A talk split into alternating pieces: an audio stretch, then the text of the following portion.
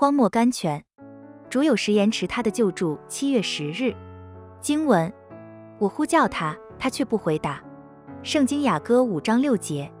神常常喜欢在赐给我们信心以后，用迟延的方法来试炼我们的信心。他常常容忍他的仆人们大声呼喊着，却不去回答他们。他们推着门，门却依然丝毫不动，好似门键上长满了铁锈一般。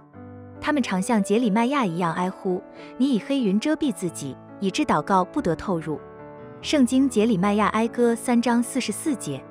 许多忠信的圣徒都曾持久不变的耐心等候着。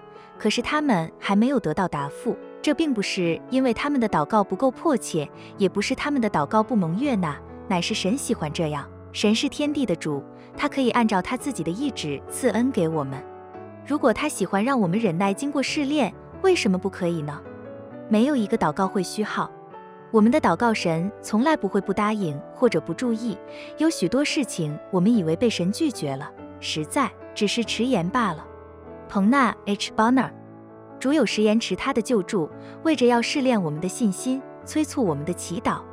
船被波浪掩盖了，耶稣却仍睡着。但是在船沉以前，他自然会醒过来的。他睡是睡，却从来不会睡过度，在他没有太迟了的事情的。马克拉伦 Alexander McLaren。